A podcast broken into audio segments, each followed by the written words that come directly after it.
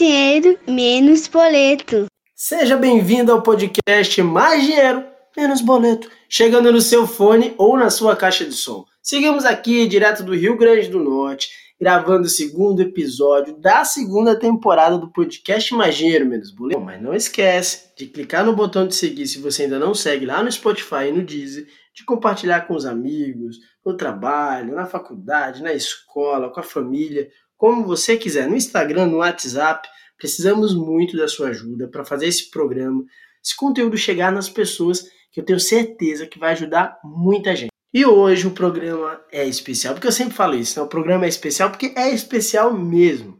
Um assunto sério.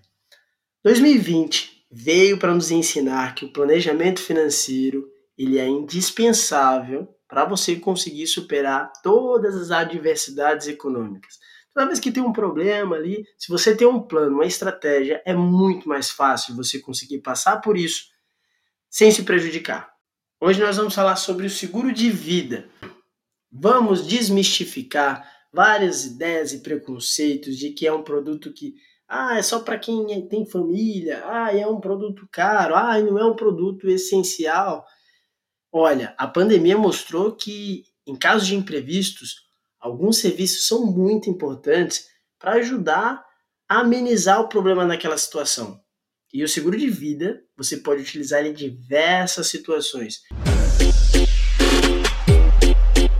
Olha aí, quem sabe faz ao vivo, bicho! E para nos ajudar nessa missão, convidamos o head de parcerias da MetLife, multinacional que atua no Brasil, André Ezequiel. Seja muito bem-vindo, André, ao podcast Mais Dinheiro, Menos Boleto. Geraldo, muito obrigado. Bom dia, boa tarde, boa noite para quem estiver nos ouvindo, para toda a sua audiência. Prazer estar aqui no Mais Dinheiro, Menos Boleto para falar de um tema tão importante, desmistificando um pouco uh, o tema de seguro de vida, aproximando ele do, do, dos nossos clientes e de todo, todos, todos os nossos ouvintes. E estou aqui à sua disposição para a gente bater esse papo super descontraído. André, vamos começar pelo básico. Quem pode contratar e quais são as principais coberturas oferecidas? Tá, essa pergunta é importante para a gente já começar a desmistificar esse tema. Né? Seguro de vida, qualquer pessoa pode contratar um seguro de vida. Né? Então, é, no passado, nós tínhamos algumas restrições, é, mas muito mais por causa da falta de informação ao público do que do próprio produto e das seguradoras. Mas qualquer pessoa pode contratar um seguro de vida e você tem diversas modalidades de contratação. Ela pode ser empresarial, ela pode ser individual, é, ela pode ser feita através é, da internet, ela pode ser feita através do corretor. A MetLife, por exemplo, ela dá essa acessibilidade de contratação para os nossos clientes e para todo o público em geral, porque ela distribui tanto via internet, aplicativos, como distribuidores no mercado, né, bancos e corretoras de investimento. Acho que o pessoal vai, vai conhecer a XP, o BTG Pactual, o Banco Itaú, o Banco Original, o Banco Safra. Eles conseguem fazer a contratação tanto pela, pelas áreas logadas do banco, internet, internet banking, como também é, através da, dos nossos sistemas de reconhecimento facial, onde a gente facilita a contratação não precisa mais de papel para contratar, a pessoa consegue, com um simples sorriso, a gente fala, num sistema de reconhecimento facial que a gente tem, ela faz a assinatura da sua proposta e a gente depois faz a análise para ela. O importante disso é a pessoa saber que ela tem acesso a um seguro de vida e a partir daí ela começar a conhecer do porquê que ela precisa do seguro de vida. Por que, que é importante para ela? Será que ela tem necessidade? Poder contratar, ela pode. Mas será que ela tem a necessidade? É aí que começa o nosso trabalho. Desmistificar e fazer é, é, o despertar do interesse é, é, e mostrar qual a real necessidade para aquela pessoa. André, fazendo aqui as minhas pesquisas para elaborar essa pauta, eu me deparei com um estudo da MetLife, realizado durante a pandemia. Me chamou muita atenção que o levantamento foi feito com Brasil, Argentina, Colômbia e México, entrevistando cerca de 6 mil pessoas. E um dado que chama muita atenção foi que metade das pessoas entrevistadas economizou ou planejou melhor as suas ações financeiras com o objetivo de proteger mais as suas famílias e também ter ali um futuro mais seguro. Outro dado que chama muita atenção: a pesquisa comprovou que entre as principais escolhas dos entrevistados, investir, poupar dinheiro e manter apólices de seguros de vida e saúde estão entre as prioridades financeiras. Na sua percepção, o brasileiro na pós-pandemia vai passar a dar mais valor para o planejamento financeiro e quais são as outras percepções de vocês sobre os efeitos da pandemia? Geraldo, com certeza. É, o Covid-19, né, a pandemia, ela acelerou a perspectiva das pessoas da forma com que se deve guardar e, e o seu dinheiro e se planejar. Né? Muito já se falava no Brasil sobre educação financeira. As instituições financeiras, corretoras de investimento, programas de educação, é, grandes jornalistas falando sobre a importância do planejamento e etc. Mas, historicamente, quando o mundo se vira para uma pandemia, e não são tantos casos assim na, na história da humanidade, mas eles existiram, as pessoas vão é, naturalmente olhar mais para dentro e fazer uma análise do seu orçamento familiar e ver como que ela vai passar aquele período que ainda é um período indeterminado, né? Nós ainda não temos é, notícias, infelizmente, de vacina, de solução, vamos dizer assim. Então, é, esse assunto fica cada vez mais em voga. Então, as pessoas estão necessariamente se preocupando mais é, em como se planejar, em como economizar, olhando primeiro o planejamento familiar então, buscando garantir, olha, o que é o meu planejamento familiar inicial? São os meus gastos fixos. Eu tenho gasto com aluguel, gasto com, com automóvel, gasto com escola da criança, gasto com empregada, gasto com algum curso que eu faço. É, eu olho esses gastos fixos, principalmente naquilo que é a manutenção é, da vida, então, que eu vou gastar de, de cesta básica ou alimentação, enfim. As pessoas começam a cortar lazer, mas elas começam a se planejar nesse sentido, conseguindo fazer um fluxo de caixa. E isso está entrando muito na, na, na, vida de muitas pessoas. Essa pesquisa deixou isso muito claro para a gente. As pessoas muito mais preocupadas, ainda assim, eu tenho que garantir o meu básico durante um período aqui de uns 12 meses, tenho que ter o meu um pé de meia, né? Tenho que ter ali a reserva de emergência, porque é disso aqui que eu vou dispor num, se de repente faltar um emprego, faltar uma renda principal no caso, uma outra pessoa deixar de trabalhar, porque são muitos profissionais autônomos também, muita gente trabalhou no comércio que foi prejudicada nesse momento. Mas acho que o mundo pós-pandemia é um mundo que essa parte de educação financeira ela foi necessariamente acelerada. E grandes empresas como a MetLife, é, enxergamos aqui é, uma oportunidade de falarmos mais com os nossos clientes, com as pessoas. Né? MetLife já tem uma ação assim no mundo, atra através da MetLife Foundation, onde nós vamos proporcionando educação financeira em várias partes, em vários, em vários outros países. Né? E isso abriu uma janela de oportunidade para nós inserirmos o tema com os nossos clientes, com os nossos parceiros, de uma forma muito mais tranquila. Porque as pessoas estão buscando, as pessoas estão interessadas. Né? As pessoas estão cada vez mais indo em podcast, indo no Google e buscando informação de como realizar um planejamento financeiro, fazer uma reserva de emergência, é, é, estruturar um investimentos de longo prazo. Então, é, essa pandemia que é ruim acelerou com certeza esse movimento e é um movimento que vem para ficar. Para quem nunca contratou um seguro de vida, quais são as questões mais importantes para ficar atento na hora de pesquisar sobre o serviço? Seguro de vida, ele, ele tem que ser tailor-made, Geraldo. O que, que eu quero dizer? A pessoa tem que é, ter uma pólice de seguro de acordo com a necessidade dela. Então, qual a primeira coisa que ela tem que fazer para ela contratar um seguro de vida? Primeiro, escolher a seguradora certa, né? E aqui não vou ficar só fazendo propaganda da MetLife, Geraldo. É, nós somos uma seguradora, uma das maiores seguradoras do mundo, a maior seguradora de vida do mundo, temos mais de 152 anos, temos um histórico de pagamento de indenizações de mais de 50 bilhões de dólares, mas o importante é a pessoa escolher uma seguradora que tenha um bom histórico de pagamento de indenização, é, tem uma reputação é, no mercado e tem diversos canais para ela poder pesquisar isso, né? é, e um atendimento onde consigam mostrar para ela qual é a necessidade dela. E como é que se identifica isso? Na MetLife, por exemplo, a gente faz um check-up. Né? Aí, isso pode ser para qualquer geração. Pode ser para alguém que está iniciando na faculdade agora com 20, 21 anos de idade, 19, enfim.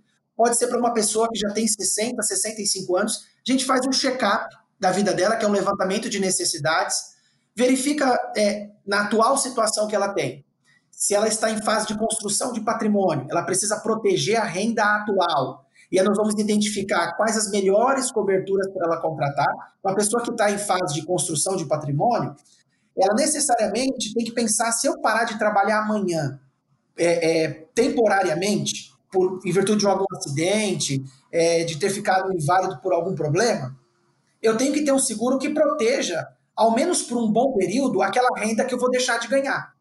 Então, dependendo da fase de vida da pessoa, ela vai agregando coberturas no seguro de vida dela que mais é, se enquadram no perfil. Então, por isso que eu falo que ele é tailor-made. Na MetLife, a gente constrói o, a pólice de seguro de acordo com a necessidade do cliente. Então, quem está em fase de construção de patrimônio, geralmente a pessoa vai ter uma cobertura para morte menor, uma cobertura de invalidez maior, ela vai ter outras coberturas que ela utiliza em vida, como diária de internação hospitalar. Nós também temos uma, uma, uma assistência muito interessante, que é uma cobertura do Einstein, é, onde a pessoa pode atuar com telemedicina, né, pode ter um, um, serviço de telemedicina. Temos cobertura PET, várias outras assistências atreladas ao seguro.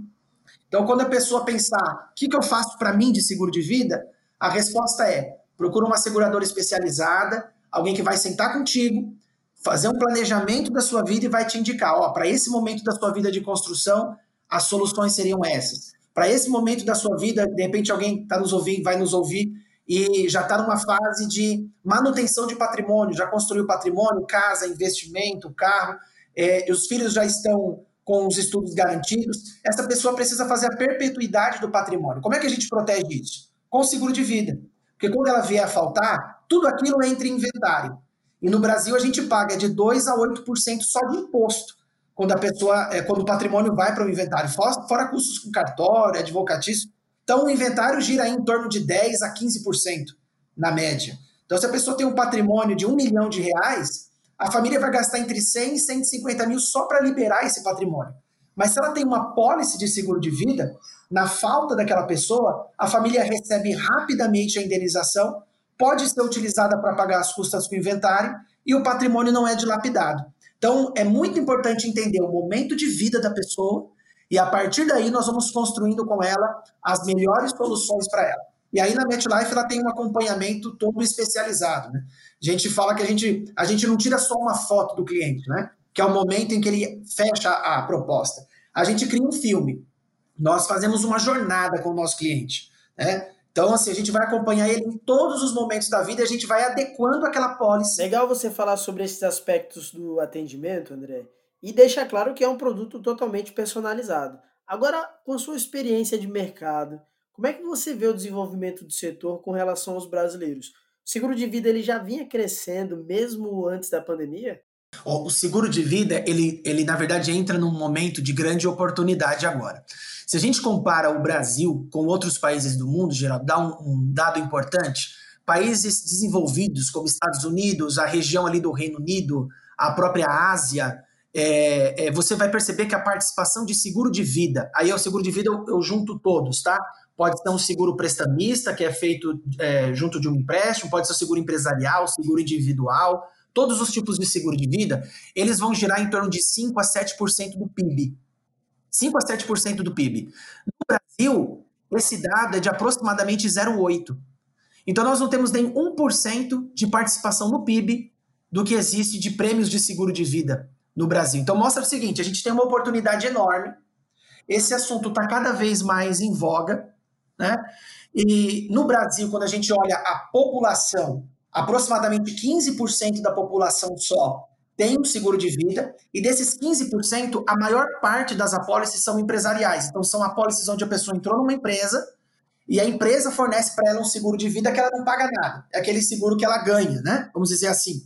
Quando ela entra na empresa, mas ela só tem enquanto ela é funcionária.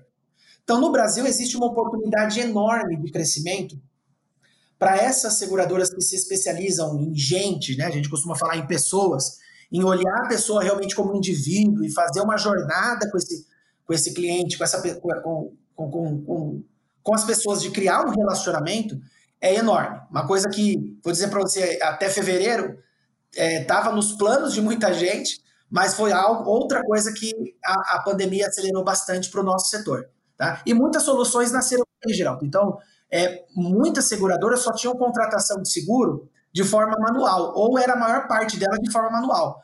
A grande maioria delas hoje opera como a MetLife já opera, que é de forma digital. Então o cliente consegue contratar através de um app, através de, de um internet banking, através do reconhecimento facial, que é a nossa própria ferramenta de contratação, que é uma das mais seguras do mercado na MetLife. Então, é, aceleraram o processo tecnológico, né, o avanço do processo tecnológico de seguradoras, para acompanhar essa demanda que ela vai ser, sem dúvida, é, crescente no país. Quando a gente olha em termos econômicos, acho que é importante citar isso, que o, o, o ouvinte do Mais Dinheiro Menos Boleto é uma pessoa antenada em economia, que está sempre buscando informações é, atualizadas. Quando a gente olha é, a projeção de crescimento em V, né, como o nosso ministro Guedes gosta de falar, é, do nosso país, e a gente olha que realmente a atividade econômica ela já é maior ou igual ao mesmo período, é, ao, ao, período antes da pandemia, pandemia, se a gente pega janeiro de 2020, dezembro e janeiro de 2020, a gente enxerga que existe sim uma oportunidade já agora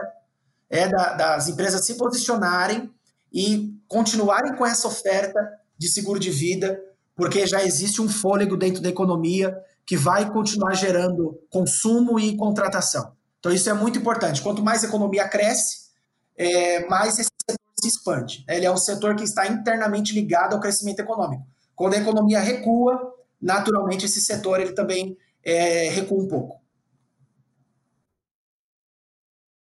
André, é super importante esse contexto que você explicou agora, porque nós sempre gostamos de explicar as, essas conexões, de que forma alguns setores, alguns segmentos da economia afetam de modo geral é, a economia.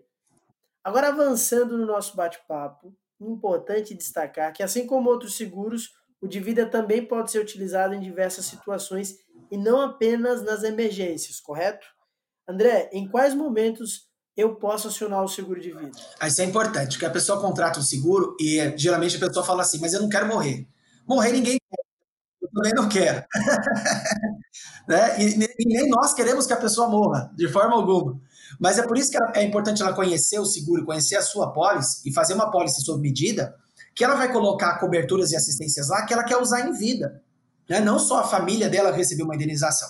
Então, vou citar aqui algumas coberturas que são muito importantes de serem analisadas. Cobertura de doenças graves. Nós temos coberturas hoje na MetLife de doenças graves que cobrem mais de 15 patologias, né? inclusive Alzheimer e mal de Parkinson. Né? Então, é, é, isso é uma informação importante que praticamente nenhuma outra seguradora do mercado cobre. São muito poucas mesmo. É, ela, eles conseguem utilizar isso em vida. Tem uma patologia dentro daquelas que a gente cobre, ele, a indenização entra para ele em vida, ele não precisa comprovar para a seguradora se ele vai usar para tratamento, para pagar custas com o hospital. Isso não é pago para o hospital, é pago para a pessoa. E ele gasta com o que quiser. Né? Outra cobertura é diária de internação hospitalar. De repente a pessoa ficou internada por algum motivo. Vou te dar um exemplo prático agora. Covid-19. Nós pagamos muitas indenizações por diária de internação hospitalar. Né? E como que funciona? A pessoa ficou internada, infelizmente, para se mas, mas, mas felizmente para se tratar do Covid, e ficou ali dois, três, quatro, cinco, 30 dias internadas no hospital internada no hospital. A MetLife, ela recebe aquela documentação da internação e mesmo antes da alta, a gente antecipa aquele valor dos dias em que ele ficou ah, internado. Ele pode contratar. É, é, eu quero uma, uma cobertura de, área de internação hospitalar para me pagar 300 reais por dia se eu ficar internado, ou até mil reais por dia se eu ficar internado. Ele define o valor que ele quer. Ele não precisa comprovar renda, condição financeira, nada disso. É, é tudo contratado é, e coberto no seguro de vida dele. Então, mesmo antes da alta, nós já pagávamos indenização pelos dias em que a pessoa estava no hospital. Isso ajudava muitas famílias, né? ajudou muitas pessoas é, no momento de, de aperto é, financeiro. Outras assistências que nós temos, como por exemplo a cobertura da telemedicina do Einstein. É, vou até é, falar para você aqui, abrir Geraldo. Eu, eu, eu tive o Covid, né? Eu tive e eu utilizei a telemedicina e foi muito boa muito boa, porque é, é essa enfermidade, essa doença, ela mexe um pouco com a, com a cabeça, com a psique, porque você não sabe o que pode acontecer, né? E quando Faz eu... muito sentido, André. Porque essas informações que circulam sobre a doença são tão intensas. Verdade. Principalmente falando aí da pandemia, né, do coronavírus, que tem um efeito direto no psicológico. Exatamente. Assim, eu, eu lembro que a, a pior, pior dia foi quando, é, a, de madrugada, assim, duas horas da manhã, eu senti um pouco de falta de ar. E aquilo para mim pareceu que ia aumentando, né? E eu rapidamente marquei uma telemedicina dentro do nosso seguro para poder me orientar, né? E aquela telemedicina foi muito boa para mim, porque o médico ali é, fez alguns exames comigo, de respiração, ali tentando identificar, me deu a guia médica para eu ir no hospital fazer uma tomografia, e assim, não era nada demais. Na tomografia deu tudo limpo e tal. Eu tive mais um ataque de ansiedade por estar respirando difícil, né, com dificuldade, do que um agravamento do, do problema. Mas assim, se não fosse a telemedicina, eu ia ter que aguardar, marcar uma consulta ou ir no hospital com emergência, com o risco de talvez contaminar outras pessoas. A telemedicina ajudou muito. Isso tem disponível no, nos nossos seguros também. Assistência PET, que é importante, né? O, os nossos animaizinhos, eles não são só os nossos animaizinhos, eles são parte da família, né? E a gente precisa cuidar deles, né? Como a gente cuida da gente, né? É o mesmo amor, mesmo, mesmo carinho, carinho. Então, assim, várias outras coberturas que a pessoa pode utilizar, além também, Geraldo, de poder ter a opção de resgatar é, a reserva matemática que é acumulada naquele seguro. Que é importante o nosso ouvinte saber que existem seguros que são resgatáveis. Isso é muito importante. Então, ele paga o, o, que a gente chama de prêmio né, do seguro, a pessoa fala que é mensalidade, mas chama prêmio. Ele paga aquele, aquele prêmio, aquela mensalidade do seguro, todo mês ou uma vez por ano, ele pode escolher como quer pagar, se mensal ou anual. E se daqui, vamos dizer, 10 anos, eu, ele não precisa mais daquela pólice de seguro, porque, como eu falei para você, a gente não tira uma foto, a gente cria um filme, uma jornada com o cliente. Então, se daqui 10 anos nós identificarmos com ele ali, olha, você não precisa mais dessa pólice de seguro, porque você tem outras coisas que já protegem o patrimônio, a família, enfim, já fez transmissão dos seus bens em vida, ele tem aquela pólice para ele resgatar toda a reserva matemática que foi acumulada nesses, nesse período. Então, o seguro de vida definitivamente não é só para a família, mas é para a pessoa usar com certeza em vida.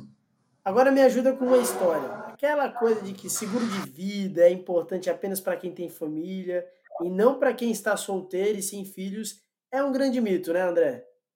É um mito, porque eu, eu, eu sei que eu, pode ser que eu não seja um, um, belo exemplo, porque eu sempre trabalhei em seguradora. Só de MetLife são 11 anos. Faço 12 em março do ano que vem. Então, mas eu, mesmo solteiro, já tinha seguro de vida, desde os meus 20, 22 anos aproximadamente, aproximadamente de idade. Por quê? Porque eu entendia que se eu é, ficar inválido, tiver um problema de invalidez, eu não vou conseguir ter uma outra fonte de renda que me sustente. E eu não quero ficar dependente do meu pai e da minha mãe, eu já tinha essa cabeça.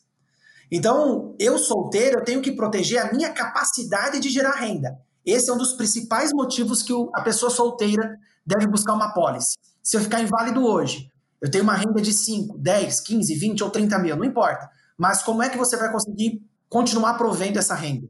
Ou inválido temporariamente, por uma questão de doença. Então, é muito importante a pessoa solteira colocar coberturas na pólice dela que a ajudem nisso, nesse primeiro momento. É claro que cada avaliação é uma avaliação, mas nesse primeiro momento, falando no geral, proteger a renda da pessoa se ela vier a perder em caso de doença grave, ter uma cobertura, uma indenização que pague rápido. Isso pode ser usado para o tratamento ou para qualquer outra coisa que a pessoa quiser, o dinheiro é dela, vai ser depositado em conta, mas ela ficar protegida para esse momento em que ela está, que é o momento de, de acúmulo de capital, de criar um, um, patrimônio. E você precisa estar protegido, é, protegendo aquilo que a gente chama que é a, a, a, máquina mais importante, que é a máquina de fazer dinheiro, que somos nós. Né? Se eu não fizer o meu dinheiro, é, vai ser menos dinheiro e mais boleto, geral do nome, não vai ser mais, mais, mais dinheiro e menos boleto. Então eu preciso proteger essa máquina, que é a mais importante é, da vida, né? É, e é importante também falar de outros momentos, né? Então pessoas que têm família, é, um pai, uma mãe, é, que querem é, proteger tanto a educação dos seus filhos quanto a manutenção do padrão de vida, porque quanto mais a família cresce, maior a necessidade de proteção. Então, antes solteiro, eu tinha necessidade de me proteger, proteger a renda que eu queria, o que eu queria para o futuro. Casado, eu tenho necessidade de proteger a minha família e um filho que eu tenho agora de oito meses, o, o Telzinho. Então eu tenho que ter uma pólice de seguro que, seguro que na minha falta, poxa, eu tenho aqui um gasto X, que é a manutenção do nosso padrão de vida. Que eu gasto com casa, com alimentação, com lazer do, do meu filho e da minha esposa. Eu quero ter uma pólice que, se eu vier a faltar, pelo menos de 3 a 5 anos, eles vão ter um recurso onde o padrão de vida não vai cair muito. Porque o que acontece muito, Geraldo, nas famílias é o seguinte: é a renda dividida ali, renda familiar, é, é, entre os cônjuges, né? e de repente um vem a faltar. Um vem a faltar, geralmente perde-se ali pelo menos 50% da renda. Quando não, perde-se 70%, porque geralmente um ganha mais que o outro também. Mas perde-se uma boa parte da renda. Se não existe um seguro de vida, o padrão de vida naquele momento cai. Né? É, é, falando da parte financeira só. O padrão de vida naquele momento cai. Vão ter outras despesas que a pessoa vai ter que cobrir com aquela falta, e ela não vai conseguir manter é, é, as mesmas, os mesmos investimentos. De repente, era uma escola particular que vai ter que ir para uma escola pública, era um cursinho de inglês com um jiu-jitsu, um balé, uma academia que vão ter que cortar algumas coisas, priorizar realmente só aquilo que é importante. Então, se a pessoa tem uma pólice de seguro para esse momento e, e, e, precisar utilizar, né, ou seja, alguém veio a falecer, a pessoa recebeu aquela indenização, ela tem aquela folga financeira para parar e replanejar o seu momento. Né? Nada melhor do que a pessoa ter, pelo menos para isso, né, aquele momento de, de calma, de paz, para ela conseguir parar e, pelo menos financeiramente, ela conseguir olhar para frente e falar: nisso aqui eu não estou apertada, nisso aqui eu consigo caminhar. E também teria um terceiro momento aqui que eu saliento, que é quando a pessoa já tem um patrimônio formado, a gente citou um pouco atrás, e ela não pode deixar que aquele patrimônio seja dilapidado. Em outros países do mundo, geral, o, o, imposto de transmissão chega a ser maior do que 20%, em alguns países até 50%. Então a pessoa tem um patrimônio lá de 10 milhões de dólares, se ela não fizer uma fundação, trustee, outros mecanismos de, de sucessão daquilo, pode ser que o governo fique com 50% só em cobrança de imposto. Né? No nosso país, até o momento, isso varia de 2% a 8%. Então, qualquer pessoa que deixar uma casa, um carro, investimentos, fundo de investimento, ações, enfim, o que é patrimônio no CPF dela, se ela vier a faltar, a família, para acessar isso, tem que abrir um inventário, é obrigada, é lei, e ela vai ter que pagar o ITCMD, que é o Imposto de Transmissão, Causa Mortes e Doações, que varia de 2 a 8. Então, a pessoa que está nesse momento, ela precisa pensar o seguinte: se eu vier a faltar amanhã, isso aí é planejamento, né? Se eu vier a faltar amanhã, como vão pagar as custas com o inventário? Uma parte do patrimônio a pessoa geralmente já destina em vida, passa uma casa para um, passa ou cria uma holding é, é, patrimonial e, e, distribui as cotas da holding, isso também é, é muito interessante de se fazer também, mas sempre vai ter uma parte do patrimônio que vai ser inventariado, e ela tem que proteger aquilo, uma das formas de se proteger é com o seguro de vida. Né? A gente costuma falar, Geraldo, que é, a cobrança de TCMD custas advocatícias e cartório, ela vem no calor da lágrima. Né? Ninguém vai ter pena da família, das pessoas, de cobrar o imposto, de cobrar as custas com o advogado, de cobrar as custas com o cartório. E aí, geralmente, às vezes tem lá um, um, apartamento que custa 300 mil reais, né? É o valor de mercado daquele apartamento. Mas o inventário ficou em 100 mil. Como a pessoa não tem os 100 mil, porque não tinha uma pólice de seguro de vida para fazer frente ao custo, né? E não faz sentido fazer empréstimo, o que, que a pessoa faz? Ela coloca o apartamento de 100 mil para vender, de 300 mil para vender por 150. Ou seja, ela torra uma parte do patrimônio, é o que a gente fala, ela vai dilapidar o patrimônio que foi formado por alguém na família, para poder ter é, receita líquida ali, rápida, né? Para poder ter liquidez e pagar os custos. Então, para isso não acontecer, melhor coisa é planejamento. Uma parte pode ser do lado de vida, tem outros mecanismos e com certeza uma pólice de seguro que vai garantir essa folga financeira essa tranquilidade financeira num, num dos piores momentos da nossa vida. É isso, André. A gente sempre reforça aqui que o planejamento financeiro é indispensável. Independente da sua idade, se você nunca fez, nunca é tarde para você fazer o seu planejamento financeiro, que vai te ajudar a passar por momentos que são sensíveis de uma forma menos dolorosa. Outra questão importante para trazer para essa conversa é a questão da inclusão marcas, instituições privadas, públicas, a sociedade está discutindo como tornar o mercado, produtos, serviços mais acessíveis, porque nós sabemos que boa parte da população brasileira é, sobrevive com salários é, reduzidos, um custo de vida alto, e que o mercado de seguros está fazendo para tornar o serviço cada vez mais acessível, para atender a demanda dessa população essa informação, essa pergunta é uma pergunta importante, Geraldo. É, eu vou separar ela em, em, alguns pontos. O primeiro é que nós temos visto a, a classe é, de corretores, né, que são os nossos principais aliados no mercado. A gente tem muito orgulho de ter uma parceria com mais de 13 mil corretores só na MetLife Brasil.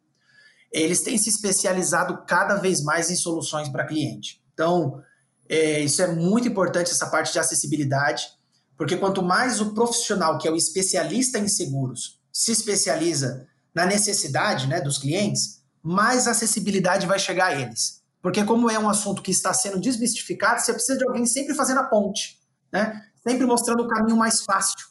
E o corretor tem, os corretores têm feito um trabalho é, muito, um trabalho brilhante mesmo, é, pelo que eu identifico de várias ações, várias é, é federações é, é, que têm atuado no desenvolvimento do trabalho do corretor no Brasil. Então, acho que esse é um, é um primeiro ponto. O trabalho do corretor cria essa acessibilidade, né? Quando a gente olha no mercado em geral, a gente viu, como a gente comentou um pouquinho antes, que essa questão do Covid acelerou a necessidade do mercado como um todo ficar mais próximo das pessoas e ouvir as pessoas, né? Então o mercado não já de um, de um tempo para cá, mas isso fica cada vez mais latente, não está olhando mais em qual produto ele quer vender, mas ele está olhando o que a pessoa precisa. E aí a partir daí cria-se a solução. Né? Isso é, é pode parecer algo é, comum e é comum e é simples, né? Deveria ser básico, mas é claro tem que oferecer a solução. Mas no passado era o inverso. O primeiro criava um produto, o mercado criava um produto, e depois mostrava para a pessoa e a pessoa ia ver se ela precisava ou não. Agora não. As pessoas estão indo ao mercado e falando com as pessoas de, de mais, das mais diferentes é, é, faixas de renda, classe social, localização, e identificando como que ela pode, como, como que se pode chegar, né, é, é através disso. Então a MetLife tem algumas ações também que é, são importantes, né? É, dando acessibilidade na parte de conhecimento de educação financeira é, e atuando nas regiões mais carentes do mundo. Né? Por exemplo, a gente tem o projeto Sonhar, Planejar e Alcançar, que é um fortalecimento financeiro para as famílias, é uma iniciativa realizada pela Vila Sésamo, com patrocínio da MetLife Foundation, em parceria para a implementação da ADS Educação Financeira, da TV Cultura e das redes públicas de educação, que tem como objetivo a mudança de comportamento em crianças e nos seus familiares através do planejamento financeiro, tanto do futuro, sonhos coletivos das famílias, é, segmentos uh, mais diversos, atuando também com jogos interativos, histórias em quadrinhos, então assim deixando de uma forma acessível, né? Então, com a criança, com a criança, desculpa, a gente fala com uma linguagem, com o adulto a gente fala outra linguagem, mas sempre levando para eles a, a, a, de uma forma clara, simples, objetiva é, e buscando colocar aquilo no conhecimento do dia a dia.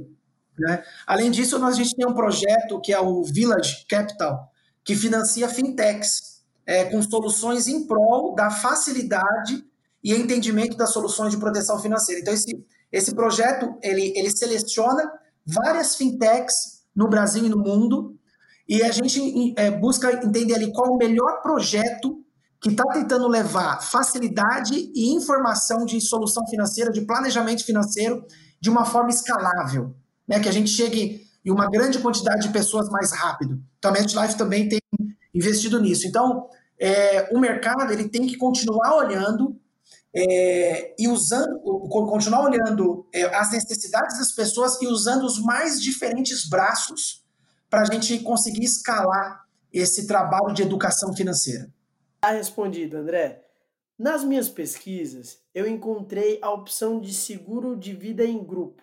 Qual é a diferença de contratar um, um seguro de vida individual para um seguro de vida em grupo? Ah, se nós temos diversas modalidades de seguro no mercado. Né? O seguro de vida em grupo, ele é feito através de uma empresa. Então, o CNPJ, eu, por exemplo, tenho um seguro de vida da MetLife, é um seguro de vida em grupo. A empresa contrata, né?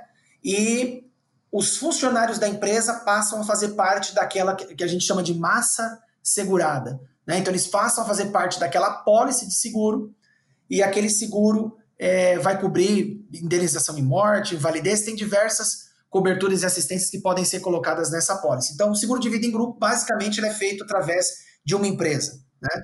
ou da empresa para os seus funcionários. O seguro individual, ele é contratado é, apenas pela pessoa, sem eh, ter nenhum CNPJ, nenhuma empresa envolvida. Então, sou eu, André, pessoa física, indo até um banco, uma corretora de investimento, acessando um, site, um aplicativo que, que tem as soluções da MetLife, e eu consigo fazer essa contratação de seguro de vida só para mim. A diferença do seguro de vida individual é que eu consigo deixar ele muito mais a minha cara do que um seguro de vida em grupo.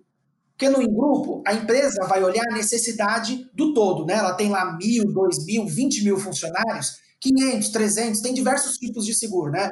A gente tem seguros que cobrem cinco pessoas, seis pessoas, pequenas e médias empresas, tem diversas soluções que a gente consegue atender. Mas é, necessariamente a empresa tem que olhar a necessidade do todo. Então, geralmente vai contratar cobertura para morte, para invalidez, às vezes doenças graves, às vezes não, porque às vezes encarece um pouco essa pólice de seguro para a empresa. E existem empresas que vão contratar aquilo que é uh, o combinado com o sindicato. Então não é uma pólice feita sob medida. No seguro individual, eu já consigo olhar qual é a minha real necessidade e eu é que vou determinar quais são as coberturas que vão estar na minha pólice. Então essas são as principais diferenças entre o seguro de vida em grupo e o seguro individual. Agora eu vou te trazer uma situação para responder algumas dúvidas de pessoas que estão pensando em fazer intercâmbio, fazer uma viagem para fora do país. Vamos lá. Tenho seguro de vida contratado, mas estou viajando em outro país, fazendo um intercâmbio. Como que eu faço para acionar esse seguro de vida e quais são as coberturas para estes casos? É burocrático, é um processo simples? Como é que funciona? Ah, isso é bem legal. Até para os nossos ouvintes que estiverem pensando em fazer intercâmbio, assim que os países abrirem, né? Que agora tá. Acho que a maioria dos países estão fechados para intercâmbio ainda, mas que estão planejando fazer intercâmbio em algum momento é importante você olhar as condições gerais do seu seguro. O que, que ele tem que cobrir para alguém que vai viajar para outro país, está pensando em passar um período de seis meses, um ano estudando fora? Ele necessariamente tem que ter cláusulas lá que cubram, numa eventualidade de morte, a indenização para a família, em que as demais coberturas também estejam, uh, não queria usar o termo funcionando, mas estejam abrangendo a ida eventual a outros países. Se a pessoa vai morar fora, é importante até dessa diferença, Geraldo. Se a pessoa vai morar fora, vai dar saída definitiva no país, ela tem que contratar o seguro lá, aonde ela vai morar. Vai morar em Portugal, Estados Unidos, Inglaterra, aonde ela for, eu dei saída definitiva no país, legalmente, fui morar em outro país, eu tenho que contratar o seguro lá, não contrato mais no Brasil. Agora, se ele tem residência fiscal no país, e ele só foi viajar para fora, está passando um tempo estudando, a, a situação fiscal dele continua legal no país, ele pode contratar aqui normalmente. E tem diversos seguros que têm a cobertura é, é, válida para quem viaja para o exterior e passa uma temporada. Vou até te dar um exemplo, sem citar o nome da pessoa, mas citando o caso, porque é um caso público, né? As pessoas podem achar no Google. Um grande humorista é, da, da, um grande humorista brasileiro, ele foi cobrir a Copa do Mundo há, três, quatro copas atrás e infelizmente ele veio a falecer fora do país, né? E o seguro dele, dentre outras coberturas, tinha cobertura de translado internacional. Então a MetLife fez toda a parte de translado, né, para explicar para o nosso ouvinte o que é o translado. O translado ele é um serviço especializado onde uma empresa é, vai até o IML do país, vamos dizer assim, o hospital, ela prepara a, aquela pessoa falecida para ser transportada via avião para o Brasil, de forma que aquele todo, toda a pessoa do corpo seja preservado, né? Então, a, a imagem da pessoa seja preservada. Então, esse translado, se a pessoa faz sozinha, é uma nota, né? É, é, é muito caro. No seguro, isso já está incluso dentro das coberturas dela. Então, por isso que é importante olhar a pólice do seguro. Mas o seguro cobre, sim, é, é, pessoas que vão passar uma temporada fora ou só viajar, mas é muito importante ela olhar as condições gerais. Agora que falamos sobre diversas possibilidades, esclarecemos diversas dúvidas, vamos falar sobre o importante. Quero contratar o serviço. Como é que é feita a contratação? É burocrático? É um processo simples? Como é que funciona?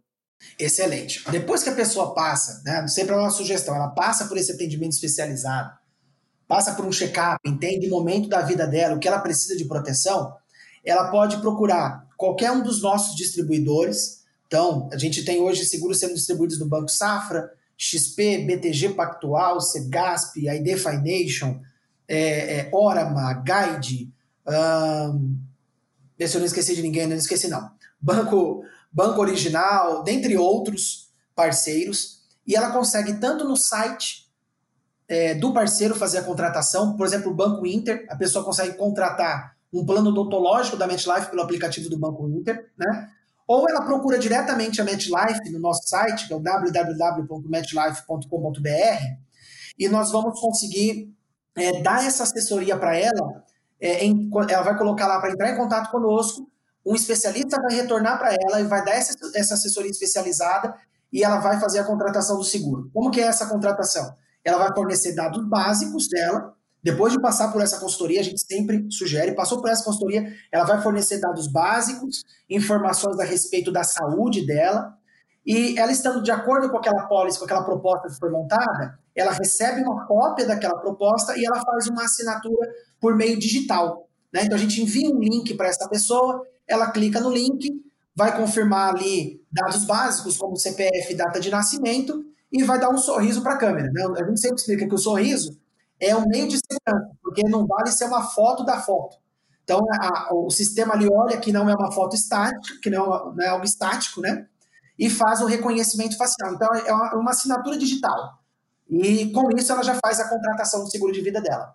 André, chegamos na reta final do nosso programa. Quero agradecer as reflexões que você trouxe hoje para o podcast, para os nossos ouvintes. E para quem ficou curioso, quer tirar dúvidas, quer aprender um pouco mais sobre o produto ou quer falar com você, quais são os canais da MetLife, é, como que a pessoa pode procurar mais informações sobre o seguro de vida? Geraldo, podem nos procurar nas redes sociais. Então, assim, no Instagram, arroba MetLife Brasil, LinkedIn, Facebook, também MetLife Brasil. É, e no nosso site, o, o www.metlife.com.br, eles vão encontrar uma parceria muito legal com o César e a Yolanda do Econoweek. Então, é, o César e a Yolanda, que são os dois economistas né, do Econoweek, eles estão na nossa plataforma, no nosso site, com conteúdo sobre planejamento financeiro, familiar, uma linguagem bem simples, acessível e com informações muito interessantes. Então, podem é, é, procurar lá que eles vão encontrar um conteúdo bastante, bastante é, informativo. E tem muitas novidades que a gente está colocando nas redes sociais, tanto de produto, planejamento financeiro familiar, é, outras soluções que a gente está trazendo para o mercado. Então fiquem atentos aí nas redes sociais e acompanhem esse trabalho que a gente está fazendo com o Econoweek, tanto no nosso site, quanto vocês podem achar também no YouTube é, do Econoweek, que vai ser bem legal. Obrigado pela oportunidade, prazer falar com toda a sua audiência, com todo mundo aqui que está nos ouvindo. Grande abraço. Bom, é isso. Gratidão, equipe técnica. Eduardo Montoni, para os íntimos, o Edu, que me ajudou com essa entrevista, fazendo toda essa intermediação. E se você tem alguma dica, sugestão ou dúvida sobre este e outros temas ligados a finanças pessoais e investimentos, mande a sua pergunta pelo meu Instagram, arroba Muito obrigado e até a próxima semana!